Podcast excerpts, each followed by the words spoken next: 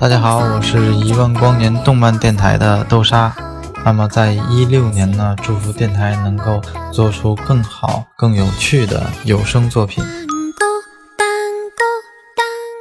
我是清寒，一万光年动漫电台什么的，我最最最最爱听了。我是心雨，电台的成长，感谢一路有大家的陪伴。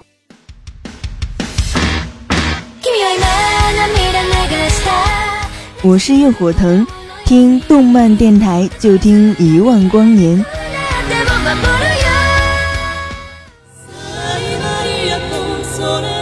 我是茶雪，用动漫重新定义生活，用心制作更多好听的作品。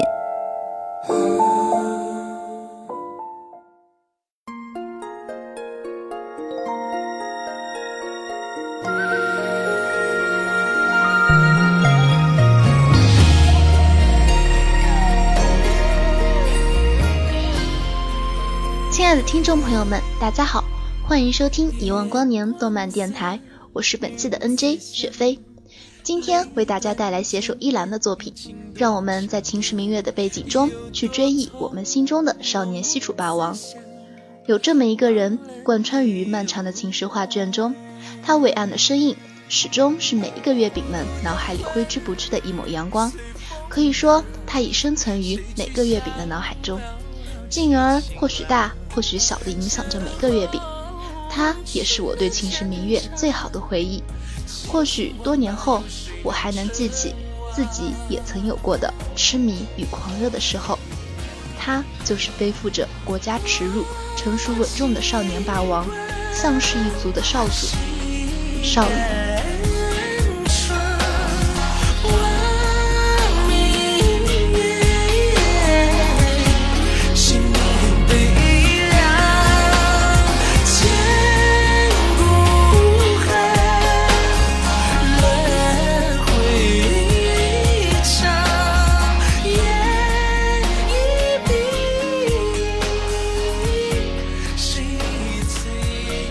项氏一族是最强的。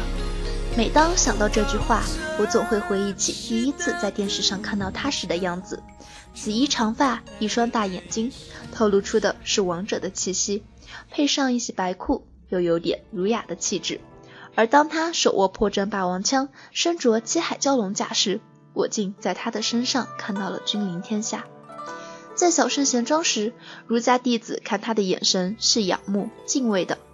其实呢，他也有好强好胜的孩子气的一面，比如在墨家巨子天明前自称大哥，又和他在街上比通缉赏金的多少。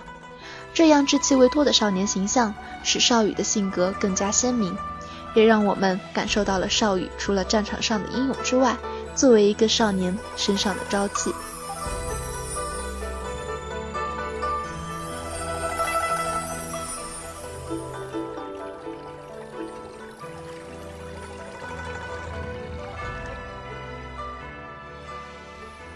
那提到少羽，就不能不提到他的官配石兰了。在第三部《诸子百家》中初见石兰，给我的感觉就是神秘而又古老。从他隐藏在庖丁的客栈，男扮女装装伙计，又可以看出他是一个很谨慎的人。从他的出场到后面与少羽天明的接触看来，他的身份很不简单。而少羽和石兰也是有几段小插曲的。比如一起手牵手打败了影伏中，一攻一防默契十足；又比如在月光下，在土壁上，两人静静坐着，身旁陪伴着小黑。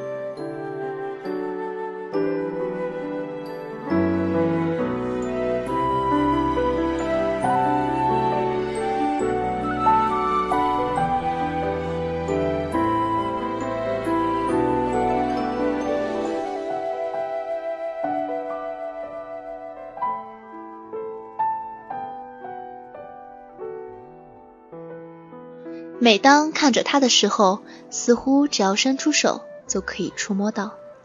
这段话是少羽内心孤寂的独白吗？他对自己所背负的使命感到疲惫伤心了吗？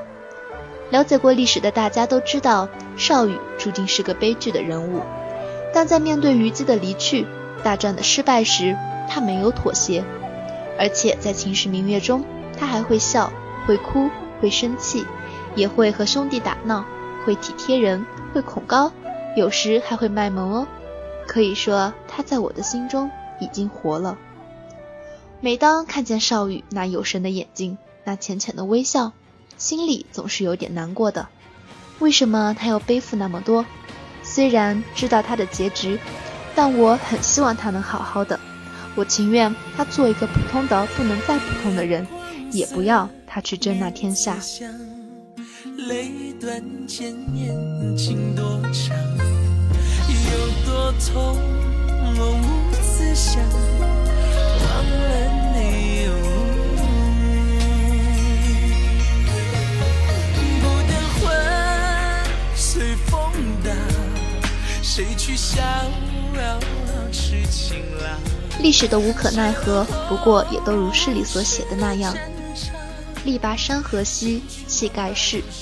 时不利兮骓不逝，骓不逝兮可奈何，虞兮虞兮奈若何。